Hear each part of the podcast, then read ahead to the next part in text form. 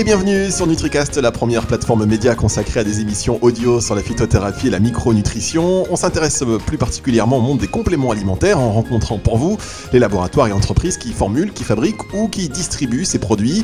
Nous mettons en avant les meilleures pratiques du secteur afin que vous puissiez mieux comprendre ce que vous consommez et c'est une excellente occasion de faire connaissance avec ces hommes et ces femmes passionnés par leur métier qui consiste à s'occuper de votre bien-être. Et aujourd'hui, euh, je vous propose de parler du fameux équilibre acido-basique avec euh, Bruno Aubrio, le fondateur du laboratoire Aromacelt. Bonjour Bruno. Bonjour Fabrice. On parle de l'équilibre acido-basique aujourd'hui avec vous Bruno, et euh, ce n'est pas un hasard évidemment, puisque vous avez créé le laboratoire Aromacelt en vous appuyant euh, sur cette notion d'équilibre acido-basique. Avant d'en parler un peu plus en détail, revenons sur votre parcours, puisque vous avez créé Aromacelt, mais avant cela, vous avez été praticien pendant près de 15 ans en cabinet, c'est bien cela? Oui, c'est ça, j'étais homéopathe uniciste pendant 15 euh, ans à peu près, euh, avec des journées au cabinet euh, intenses. Puis j'ai décidé de créer Aromacelt en, entre 2009 et 2010. On a démarré l'aventure en 2010 sur un concept, l'utilisation des huiles essentielles bien évidemment, mais surtout l'équilibre acido-basique puisque euh, c'est quelque chose qui euh, semble nouveau, mais qui est très ancien, j'ai envie de dire, que la médecine euh, française découvre depuis une dizaine d'années, mais en Suisse, c'est quelque chose qui existe depuis plusieurs décennies, voire un siècle. Et donc, ça, c'est primordial pour, pour la santé. C'est vrai qu'il y a de plus en plus de gens qui en parlent, mais c'est pas nouveau. Effectivement, et on va comprendre euh, aujourd'hui pourquoi est-ce que la situation actuelle fait que les gens en parlent beaucoup plus. Et pour entrer euh, dans le vif du sujet, Bruno, dites-nous d'abord simplement ce qu'est euh, l'équilibre acido-basique. Alors c'est quoi l'équilibre acide-basique C'est simplement votre organisme pour qu'il puisse euh, fonctionner correctement, il doit euh, être aux neutres à peu près. Hein. Euh, on peut pas, nos, cellules ne peuvent pas vivre dans un environnement qui soit acide. je prendrai comme exemple, vous prenez un soda très très au, au, cola très connu, vous mettez un morceau de jambon dedans, et puis très rapidement le jambon va se dilater, simplement parce que le coca, le, cette boisson au cola euh, a un pH de 2. Notre organisme, il doit être au neutre, c'est-à-dire qu'aux entours de 7. Et on sait que le pH sanguin, pour être en vie, doit se situer entre 7,35 et 7,45, ce qui fait que l'organisme va déployer tous les moyens pour maintenir le pH sanguin dans ces valeurs-là. En dehors de ces valeurs, vous décédez. Donc euh, l'organisme, il va déminéraliser ou acidifier euh, le reste de l'organisme. Alors pour rappel, le pH est une échelle qui va de 0 à 14. 0, il n'y a pas de vie. 7, euh, c'est le neutre et 14, c'est hyperalcalin, il n'y a pas de vie non plus. Et on rappelle que le pH sert ici d'échelle de, mesure de l'acidité et de l'alcalinité. Donc vous l'avez compris, cet équilibre acido-basique a un rôle majeur. Quelles sont les conséquences euh, d'une trop grande acidité et comment est-ce que l'on mesure cela? Alors c'est hyper important puisque euh, si votre organisme euh, devient acide, eh bien le système immunitaire va être affaibli, c'est-à-dire qu'on va avoir une immunodépression, euh, on va avoir un système glandulaire qui va être en hypofonctionnement, donc un pancréas qui va moins fonctionner, une thyroïde qui va moins bien fonctionner, le foie qui va moins bien fonctionner, etc. Enfin tout va moins bien fonctionner. Et puis petit à petit, alors on va chroniciser ou développer des maladies chroniques. Alors l'hyperacidose est rarement euh, la cause d'une maladie, mais c'est un facteur aggravant ou déclenchant. Un médecin, prix Nobel de médecine euh, allemand euh, a mis en évidence il y a quelques années, quelques décennies, que une cellule cancéreuse se développe dix fois plus vite sur un terrain acide que sur un terrain basique. L'acidité n'est pas la cause du cancer, mais il favorise le développement. Alors comment on va le mesurer? On ne mesure pas le pH du sang parce que euh, si le pH sanguin n'est pas bon, ça veut dire que vous êtes mort, donc ça n'a pas d'intérêt. Euh, on va simplement mesurer les urines. Alors on les mesure trois fois par jour euh, avant manger, le matin, le midi et le soir. Et puis on regarde à peu près les valeurs de ce pH qui doit se situer aux alentours de 6,8. D'accord, donc un, simple test urinaire, mais euh, j'ai pas l'impression que ce sont des tests que l'on nous fait régulièrement. Je me trompe? Alors c'est non, c'est pas du tout pratiqué euh, en médecine de ville ni en médecine euh, hospitalière. Quand moi je, je, suis arrivé à Saint-Brieuc, quand je demandais aux patients de le faire, d'ailleurs mon surnom c'était le docteur Pipi. Euh, parce que je, tous mes patients, je leur faisais faire pipi sur des bandelettes. C'est très très simple à, effectuer. Les bandelettes, ça vaut 4-5 euros. On fait pipi dessus, ça prend une couleur, on regarde. Et on fait ça sur une semaine. Et puis, si c'est acide, on met en place des mesures correctives et on recontrôle régulièrement pour voir si on, maintient un, bon niveau. D'accord, donc on n'a même pas besoin d'aller en laboratoire, on le fait chez soi en fait. Non, oui, voilà, c'est hyper simple, c'est peu onéreux puisque ça va coûter, je vous dis, à peu près 5 euros. ça va demander d'y consacrer 10 secondes trois fois par jour avec 15 secondes. Donc c'est relativement simple et précis et ça donne vraiment des indications précieuses pour euh, le praticien pour après euh, la prise en charge de son patient. Et aujourd'hui, trouver des gens qui soient basiques, c'est mission impossible puisque euh, on a deux facteurs principaux qui vont acidifier le terrain. La première, le premier pour 30%, c'est l'alimentation. C'est-à-dire qu'une mauvaise alimentation euh, euh, va potentiellement acidifier l'organisme à hauteur de 30%. Et les 70% restants sont principalement liés au stress. 70% de ce déséquilibre lié au stress et 30% euh, à l'alimentation. Précision utile car on pourrait penser le contraire. Et vous dites qu'on est nombreux à être en déséquilibre. Oui, oui, à peu près 99,9% des gens même si les gens mangent normalement, aujourd'hui, euh, euh, vivent dans une situation où il y a zéro stress, euh, zéro pollution, ça, ça, devient une mission euh, difficile, hein, même sur les, les, îles, au soleil, les gens sont, il y a toujours du stress, hein, il suffit d'ouvrir les journaux, il suffit d'être confronté au monde du travail, enfin tout un tas de, de situations anxiogènes avec des, des, degrés plus ou moins forts. Mais euh, voilà, c'est une réalité. Aujourd'hui, on est dans un monde qui est euh, hyper anxiogène et la situation que l'on vit aujourd'hui, euh, elle n'y est pas beaucoup. Et alors, quel est l'autre pendant de ce déséquilibre? Il y a toujours donc deux extrémités. Soit on est trop acide, donc en acidose, soit on est trop alcalin, c'est ça? Oui, alors trop alcalin, c'est difficile d'y être. Ça veut dire que hum, la, personne consommerait euh, de manière importante ou à outrance des minéraux, puisqu'un terrain acide, c'est ni plus ni moins un terrain qui est carencé en, minéraux, et notamment le, carbonate de calcium et de magnésium. Donc, ce serait plutôt chez des personnes euh, qui ont une surconsommation de compléments alimentaires euh, de cet ordre-là et qui, bah, du, coup, seraient dans la même problématique, soit un terrain trop, trop basique, a les mêmes problématiques qu'un terrain trop acide. D'accord, avec les mêmes conséquences, c'est-à-dire un organisme immunodéprimé. Euh, bon, Bruno, euh, vous dites que quasiment tout le monde est en acidose, et donc c'est lié à une carence en minéraux. Bah, c'est lié à une carence d'une part de par euh, l'alimentation, hein, ça c'est la, première chose, et puis le fait, le fait d'être stressé, en moyenne, on consomme entre 5 à 10 fois plus de minéraux euh, que lorsqu'on n'est pas stressé. Donc, euh, alors un terrain acide, c'est un terrain euh, où on va avoir beaucoup d'ions hydrogène, hein, d'où le, pH qui est le potentiel hydrogène. Le fait de surconsommer c'est-à-dire que la consommation est supérieure aux entrants, donc euh, on va avoir un déséquilibre. Et nos systèmes tampons, qui sont euh, notre réserve alcaline, hein, euh, calcium, magnésium, eh bien, elles s'épuisent petit à petit. Si, le terrain est bon, il est neutre, il y a une situation de stress qui, qui apparaît, eh bien, les systèmes tampons vont rééquilibrer. Au bout de trois jours, on redevient, on revient au neutre. Mais si le stress est euh, maintenu euh, pendant euh, des jours, etc., eh bien, le système tampon s'épuise parce qu'on n'a pas l'alimentation qui nous permet de recharger la consommation des, minéraux. D'accord, qu'on a effectivement, donc nous on a à la base on a un capital euh, en minéraux qu'on va euh, solliciter et qu'on va utiliser en fonction notamment, euh, vous, vous, avez dit, à 70% lié au stress et donc du coup effectivement on va l'épuiser dans cette réserve et on va se retrouver en terrain trop acide. C'est ça. Et, et, alors, je voulais vous demander, euh, parce que là, on est quand même dans une situation qui est euh, extrêmement, on va dire, à plus d'un titre euh, stressante, à la fois parce mm-hmm. qu'on est confiné, parce que les informations, quand on les regarde, bon, bah, déjà, d'habitude, c'était pas Radio Bonne Nouvelle, mais en général, là, c'est encore pire. Est-ce que mm-hmm. la situation actuelle peut entraîner davantage, en tout cas, d'acidité de, et avoir des répercussions bah, sur la santé? Bien sûr, et, euh, tout à fait. Je, serais étonné euh, qu'à la sortie de ce confinement et de cette pandémie, que les gens soient euh, plutôt en bonne santé. Au contraire, parce qu'il suffit de regarder les flashs d'infos et on nous promet presque la fin du monde, chacun y allant un peu de, sa, de son expertise, sa contre-expertise, en veux-tu, en voilà. Et du coup, les gens sont très très inquiets et, à juste titre. Donc du coup, ils, ils abaissent leur système immunitaire et ce qui est à craindre c'est, alors sans forcément au déconfinement, que les gens contractent le, Covid, mais vont être beaucoup plus sensibles à des pathologies, quelles qu'elles soient.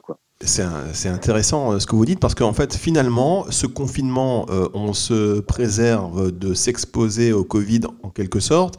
Mais pour mm. autant, on a un système immunitaire qui s'affaiblit parce qu'on est, euh, on, va, on, va, développer beaucoup plus d'acidité euh, liée au stress. Et donc, quand on va ressortir, peut-être qu'il y aura moins de possibilités euh, en termes de, de, de, cas et de transmission, mais aussi infime soit-elle, on sera plus exposé du coup. C'est ça, le système immunitaire sera moins efficient et du coup, bah, le risque, c'est bah, si, si, bon, pour le moment, il n'y a pas d'épidémie de gastro, parce que lié au confinement, bah, du coup, on a moins d'épidémie de gastro, etc.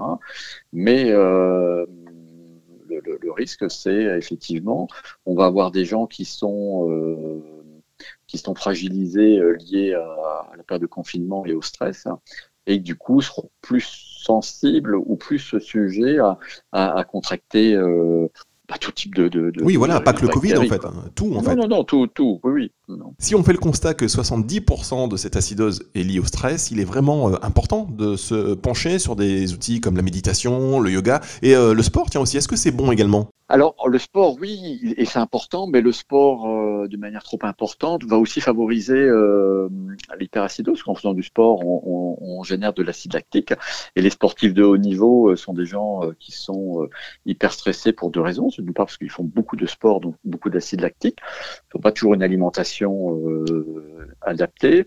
Et puis, ils ont un stress énorme lié à, la pression des résultats, j'ai envie de dire, et la pression des, sponsors qui euh, pas de résultat, eh bien, euh, les sponsors euh, chez les sportifs professionnels peuvent dire à tout moment, ben, on arrête tout. Et c'est vrai que pour les sportifs, euh, finalement, c'est le double effet qui se coule, car au-delà de la fabrication de l'acide lactique, il y a aussi, euh, c'est certain, le stress généré par l'obligation de la performance et des résultats. Et du coup, le sportif euh, trop acide, parce que ce sont un peu des, des, des, formules 1 de, de l'organisme, la moindre blessure ou le moindre pas de travers fait qu'il se blesse facilement parce que l'hyperacidité en on a parlé du système immunitaire, mais ça crée un, terrain inflammatoire, et puis après, du coup, des blessures qui sont plus longues à, récupérer, etc. Quoi.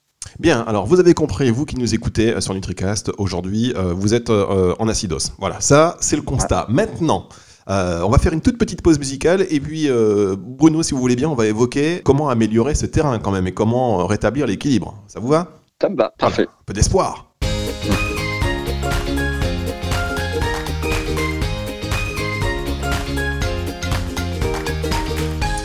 NutriCast, aujourd'hui nous parlons euh, d'acidose avec euh, Bruno Aubrio, euh, le fondateur du laboratoire Aromaceld. Alors on parlait de cet équilibre acido-basique et plutôt de ce déséquilibre, devrais-je dire.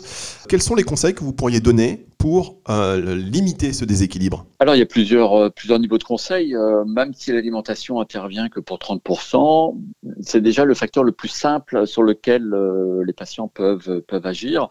Euh, c'est de, de, de, corriger leur alimentation de manière à ce qu'elle soit le moins acidifiante possible. Alors pour ça, on va éviter euh, tous les plats préparés plein d'excipients, euh, d'édulcorants, de machins, etc. Donc ça, c'est la première chose. Et qu'est-ce qui va apporter des minéraux? Ben, C'est de favoriser les légumes, favoriser les produits frais, les fruits éviter la cuisson, euh, voire bannir la cuisson au micro-ondes et revenir à des cuissons euh, soft de manière à préserver euh, les qualités nutritives des, des, des, aliments. Et il y a des aliments qui sont euh, acides, d'autres qui sont basiques, des aliments qui sont acides au goût mais acidifiants. Enfin, c'est là où, où, toute la subtilité parce que euh, concrètement, le citron, au niveau du goût, est très acide, mais euh, pris tout seul, il est alcalinisant puisque riche en, vitamines et en minéraux. Oui, vous avez dit c'est nuance, c'est-à-dire qu'un aliment peut être euh, acide au goût, mais finalement alcalinisant en effet. C'est le cas des agrumes, par exemple. Il y, a, une liste qui est très intéressante qui classe les aliments par leur potentiel acidifiant. C'est la liste PRAL, P-R-A-L on tape dans n'importe quel moteur de recherche sur Internet et vous allez avoir une liste euh, euh, euh, qui dit les aliments s'ils sont alcalinisants ou acidifiants. Et donc, on considère qu'il faille, parce que supprimer, euh, avoir une alimentation 100% basique, c'est impossible, puisque par exemple, les protéines sont acidifiantes. Une protéine, quand elle se dégrade, c'est de l'acide urique, donc c'est acidifiant. Et les protéines, il en faut. On peut euh, peut pas ne pas euh, consommer de protéines. D'accord. Alors dans ce secteur et pour ce sujet, euh, peut-être encore plus qu'un autre, euh, on, a donc besoin de, se complémenter, de se supplémenter plutôt. Euh, et, la transition, j'ai envie de dire, elle est toute trouvée. J'en parlais dans l'introduction brièvement sur le laboratoire Aromacel, puisque vous, vous avez bâti, vous avez fondé ce laboratoire en vraiment en pensant vos produits autour justement de, de ce fameux équilibre acido-basique. Expliquez-nous un peu. Bien, donc, euh, moi, j'ai voulu euh, créer euh, des produits à base d'huile essentielle, d'abord pour sécuriser l'utilisation des huiles essentielles pour, pour tout le monde, à la fois le prescripteur et le patient. Et puis, je me suis dit, pourquoi pas aussi, comme la plupart, de la, allons-y, 100% de la population, pour généraliser, est en hyperacidose, ça veut dire que tout le monde a besoin que, l'on agisse euh, sur le terrain acide, et a fortiori ceux qui ont une pathologie. Et quand je suis arrivé en Bretagne, moi j'ai découvert euh, une algue qui pour moi est extraordinaire, c'est le lithotam, euh, qui a l'avantage de contenir, selon les, les, provenances, jusqu'à 60% de carbonate de calcium et, le carbonate de calcium, c'est notre réserve alcaline. Donc le concept euh, Aromacell, ça a été d'associer cette algue euh, lithotam avec des huiles essentielles. In fine, on a des huiles essentielles euh, en poudre qu'on met en gélule, ce qui facilite l'utilisation, hein, puisque le consommateur a, a, avalé une, deux ou trois gélules et le prescripteur, lui, là, il, sécurise en disant, euh, eh bien, à son patient, voilà, je vous prescris euh, de chez du digestif, de l'urinaire, du sérénité, etc., en fonction euh, de la pathologie de la consultation. Et le patient va avoir cet apport de lithotam qui va permettre de corriger l'hyperacidité. D'accord, donc c'est le lithotam, cette algue riche en carbonate de calcium, qui est efficace pour alcaliniser notre organisme.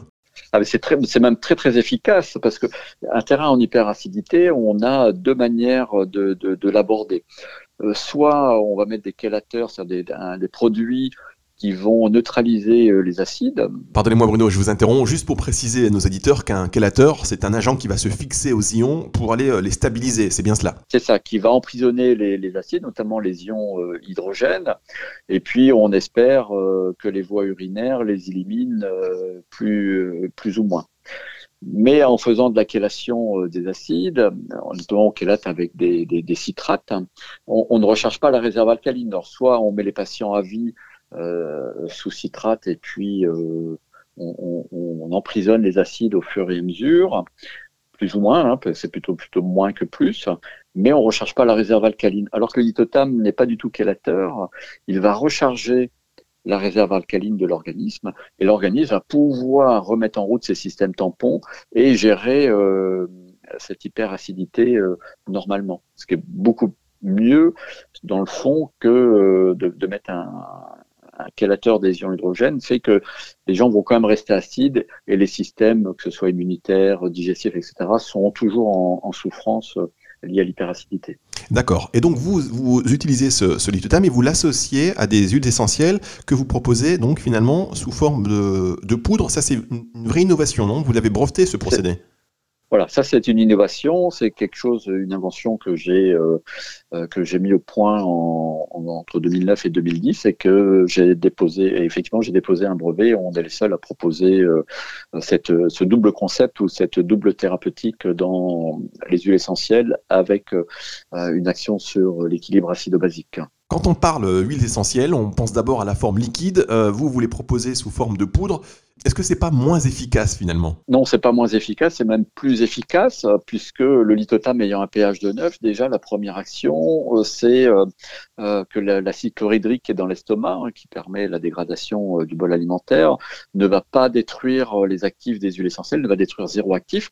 On sait par exemple quand vous prenez une molécule, une molécule aussi simple que le paracétamol, quand il est dans l'estomac, l'acide chlorhydrique va en détruire un certain pourcentage. Alors là, le fait que ce soit en poudre, eh bien, on va euh, l'intégralité des huiles essentielles va passer euh, cet estomac sans avoir été euh, altéré, et on aura du coup une, biodisponibilité à, à 100%, une libération du lithotam et des huiles essentielles au niveau de, de l'intestin. L'intestin va prendre le carbonate de calcium, libérer les huiles essentielles, et donc du coup, on aura une biodisponibilité totale. Ça, c'est la première chose. La deuxième chose, c'est que le fait que ce soit avec du lithotam, on sait par exemple si vous prenez euh, une huile riche en phénol comme euh, la sarriette, pour ne citer que celle-ci, eh bien si vous la mettez euh, directement dans l'estomac, vous allez brûler un peu la langue, l'ésophage et puis les parois de l'estomac. Et là, avec ce concept d'huile essentielle en poudre, il n'y aura pas du tout euh, d'effet délétère au niveau euh, digestif, bien au contraire, une meilleure tolérance également euh, digestive des huiles essentielles. Que si, vous la prenez pure, que ce soit sur un, comprimé neutre, du, miel ou n'importe quoi, eh bien si vous prenez de la sarriette, vous allez avoir des renvois de bouquets garnis toute, la, journée. D'accord. et alors donc du coup c'est quoi? Ça se présente sous forme de gélule?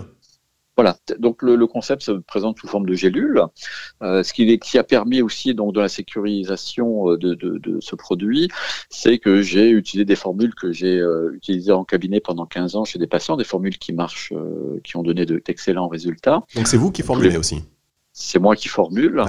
Euh, c'est mon savoir depuis depuis euh, plus de 20 ans.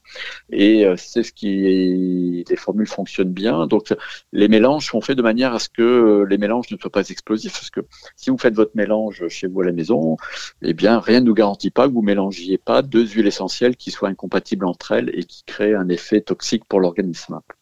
C'est vrai qu'on pourrait en, parler de la toxicité euh, de certaines huiles essentielles quand elles sont euh, prises comme ça un petit peu sans savoir, en mélangeant, en disant bah tiens je vais prendre un peu de ci, un peu de ça, j'ai lu que c'était bien euh, le mélange des deux. vous du coup vous proposez des synergies toutes faites, basées sur une formulation qui elle-même s'appuie sur plus de 15 ans d'expérience. Voilà, sur 15 ans d'expérience et puis sur des, euh, euh, même si on en parle peu, il y a quand même beaucoup d'études qui sont des études euh, en milieu hospitalier ou dans des, universités comme au, Maroc par exemple, sur les huiles essentielles. Que c'est quand même une médecine ancestrale hein, puisque les, Égyptiens utilisaient déjà les huiles essentielles. Donc c'est une combinaison de, mon expérience et puis des travaux universitaires qui ont pu être faits sur les huiles essentielles. Moi, j'invite les, auditeurs quand même à être prudents, euh, notamment sur Internet, parce qu'on voit, euh, quelquefois, je vois des, des, formules qui, me font euh, dresser les cheveux sur la tête, parce que certaines formules sont potentiellement dangereuses. Et justement, qu'est-ce que vous pensez de certains produits qui associent plus d'une dizaine d'huiles essentielles? Bah, alors, pour moi, c'est un non-sens que de mettre euh, 10, 20, 30, 40 huiles essentielles parce que, bah, effectivement, on va réduire la dose de chaque huile essentielle et puis on va avoir des microdoses d'actifs. Euh, ça n'a pas vraiment de sens. Par contre, d'un point de vue marketing, ça fait, euh, ça fait chic, ça fait bien. Mais euh, les huiles essentielles, c'est pas un produit marketing. C'est euh, les huiles essentielles sont des produits thérapeutiques, hein, ce sont des produits efficaces, ce sont des produits puissants. Et on ne doit pas mélanger, à mon sens, plus de 7, 8 huiles essentielles différentes en respectant les, les, les principes actifs qu'il y a dedans et la combinaison de ces principes actifs. Si vous mélangez 30 ou 40 huiles essentielles, je défie quiconque scientifique de me dire ce que l'on obtient réellement euh, en, bout de chaîne. Et qu'est-ce que du coup le consommateur va euh, recevoir en termes de mélange. Bruno, quand on connaît la puissance euh, des huiles essentielles, n'y a-t-il pas un manque de réglementation euh, les concernant dans la mesure où n'importe qui euh, peut en vendre sans connaissance particulière? Tout à fait, l'impact peut même être dramatique. Hein. alors l'Europe et les États membres travaillent sur la réglementation des huiles essentielles. Alors, on a beaucoup de choses à faire parce que comme vous disiez, Fabrice, on a, on peut trouver des huiles essentielles dans des dans des, euh, des magasins de discount, etc. Des huiles essentielles dont on ne connaît pas la provenance, on ne sait pas exactement quelle huile essentielle dont il s'agit. Donc, oui, les huiles essentielles devraient, à mon sens, être commercialisées uniquement dans des points de vente où il y a des gens formés pour conseiller les, les, les, huiles essentielles, donc à savoir les pharmacies, les magasins diététiques, et pas n'importe tout, que ce soit dans les grandes surfaces ou que ce soit dans, des, dans, ces euh, discounters. Et encore, il faudrait même que les que les, les, les, les, les personnes en pharmacie ou dans ces magasins diététiques aient eu aussi une connaissance des huiles essentielles, ce qui n'est pas forcément le cas. On peut aller en pharmacie demain, demander une huile essentielle, et comme il y a beaucoup de produits et que la première mission de la pharmacie, c'est d'abord le, médicament, moi, ça m'est déjà arrivé de tomber sur des, des, des, personnes, des pharmaciens ou des préparateurs qui, qui connaissaient pas du tout les huiles essentielles. D'ailleurs, ils vous disent, ben, ah. regardez, il y a un petit calepin, il faut lire, mais bon, ils savent bah, pas vraiment. C'est fréquent. Tout à fait, c'est fréquent. Hein. Le peu de pharmaciens ou de préparants en pharmacie euh, connaissent les huiles essentielles et c'est vrai que eux, ils sauraient faire sur, euh, ce que vous dites, les petits livrets qui sont mis à disposition euh, euh du grand public, mais sans euh, pas forcément le réflexe de dire chez quelqu'un qui est asthmatique de ne pas mélanger une huile à phénol avec une huile qui contient du, du cinéol parce que on sait que ça crée un bronchospasme. Euh, oui, il faudrait les former. Alors nous chez Aromacelt, depuis qu'Aromacelt existe, on, forme les, pharmaciens, on forme les, prescripteurs à, à, nos produits et en même temps euh, aux huiles essentielles parce que euh, les huiles essentielles vis-à-vis des autorités, parce qu'on était sur ce sujet-là, qui du coup sont en train de légiférer, mais euh, eux-mêmes, les connaissant pas les huiles essentielles, sont plutôt sur une dynamique où, euh, par exemple, pour parler de la France, où à un moment donné, la France voulait interdire complètement les huiles essentielles. Euh, c'est pas la solution. Il faudrait mieux réglementer en faisant appel à des experts comme, comme nous au sein du laboratoire, en disant bah, les huiles essentielles, voilà, il faut cadrer ou, mettre un cadre législatif qui permet euh, de sécuriser leur utilisation. En tous les cas, vous, euh, chez Aromacelt, donc, vous proposez des synergies déjà dosées, déjà toutes faites, ce qui nous évite de faire nos mélanges nous-mêmes à la maison. Et pour revenir au contexte actuel, quelle est la synergie ou quelles sont les synergies que vous euh, préconisez et pour quel effet? On a, chez nous euh, un complexe qui s'appelle digestif, qui est un, mélange d'huiles essentielles qui, avec des huiles essentielles qui ont des propriétés euh, antivirales, antibactériennes puissantes. Mais pour ne citer que quelques-unes, euh, vous, avez là, tout je parlais de la sarriette, qui est un, une bombe antibactérienne antivirale. Vous avez Cinnamomum camphora, le ravinsara, qui est une huile anti, antivirale et vous avez euh, la cannelle, vous avez euh, toutes ces huiles qui sont antibactériennes, antivirales. voilà. L'inconvénient, c'est qu'on ne peut pas le donner aux enfants parce qu'il y a beaucoup de phénol dedans, mais très efficace un autre produit qui est, qui est intéressant et j'ai vu euh, que la NSM euh, a émis une alerte hier euh, sur tous les, toutes les plantes qui sont immunostimulantes, le shiitake, le maitake, l'échinacea. Donc c'est un peu chez nous la combinaison des deux produits, c'est utiliser défense immunitaire qui contient des kinacea, shiitake, metake et le lithotam, puisque euh, il y a du lithotam partout euh, chez nous. Et puis euh, ces huiles essentielles qu'on va retrouver dans le, produit digestif. D'accord. Et alors, pour jouer sur le stress, sur le côté un petit peu bien-être, zen, relaxé, vous avez, vous avez quelque chose? Oui, on a euh, alors on a une 35 à peu près 35 références euh, au catalogue.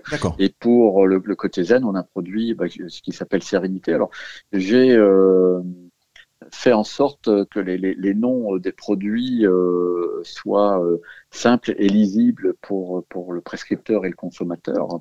Donc, euh, eh bien, le Sérénité qui lui contient de l'huile essentielle de lavande, qui contient de la marjolaine à coquille.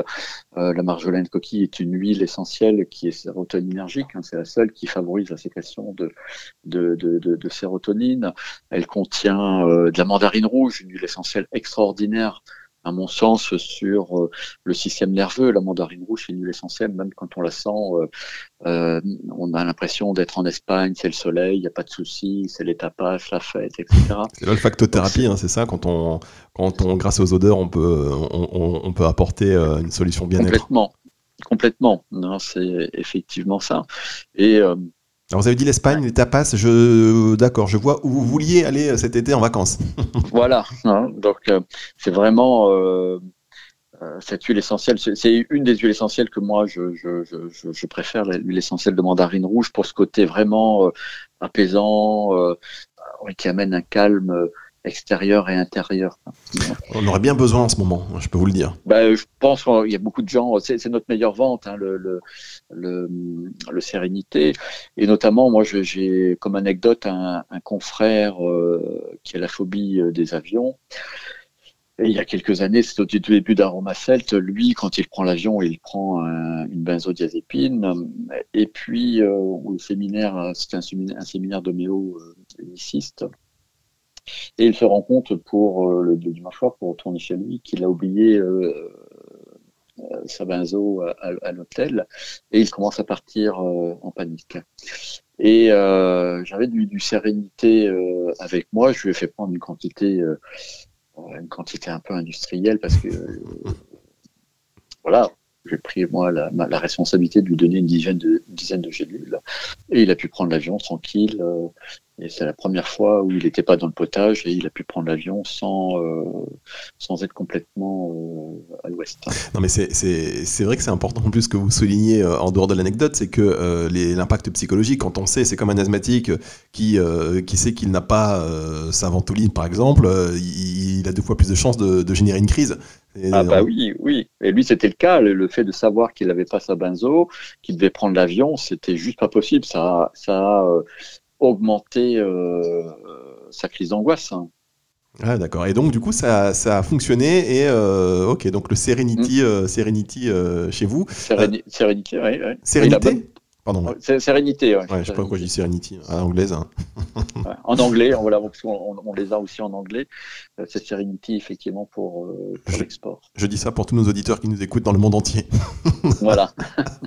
Merci pour ces précisions, Bruno. Et pour revenir sur l'équilibre acido-basique, euh, je vais quand même répéter ces données qui sont pour moi les chiffres du jour, hein, les chiffres à retenir, puisque nous sommes donc, vous l'avez dit, quasiment tous en acidose, qui elle-même est liée à l'alimentation pour 30% seulement. Euh, et euh, même si c'est significatif, hein, je, veux dire, mais c'est surtout lié au stress pour 70%. Euh, et ça, c'est énorme. Il est donc vraiment important de miser sur le développement du bien-être. Je crois qu'on est dans une, dans une ère où maintenant, c'est plus le travail qui prime. Et les, jeunes générations, quand je dis les jeunes, c'est les, les, jeunes de aujourd'hui qui ont 20, 25 ans, ont compris qu'il ben, il fallait d'abord s'épanouir dans la vie et, mettre de la qualité à la vie plutôt que de la vie, euh, essayer de mettre de la vie à la vie. Quoi. Donc aujourd'hui, on a tout intérêt à réfléchir, à faire en sorte que euh, les gens soient le mieux possible dans leur tête et dans leur corps. On va se quitter avec ce joli message, Bruno. Merci beaucoup. Merci à vous et merci à tous les auditeurs. Bruno Aubrio, fondateur du laboratoire Aromacelt, avec nous aujourd'hui sur NutriCast. Merci encore. Émission à retrouver sur nutricast.fr, à écouter et surtout à partager. À très vite.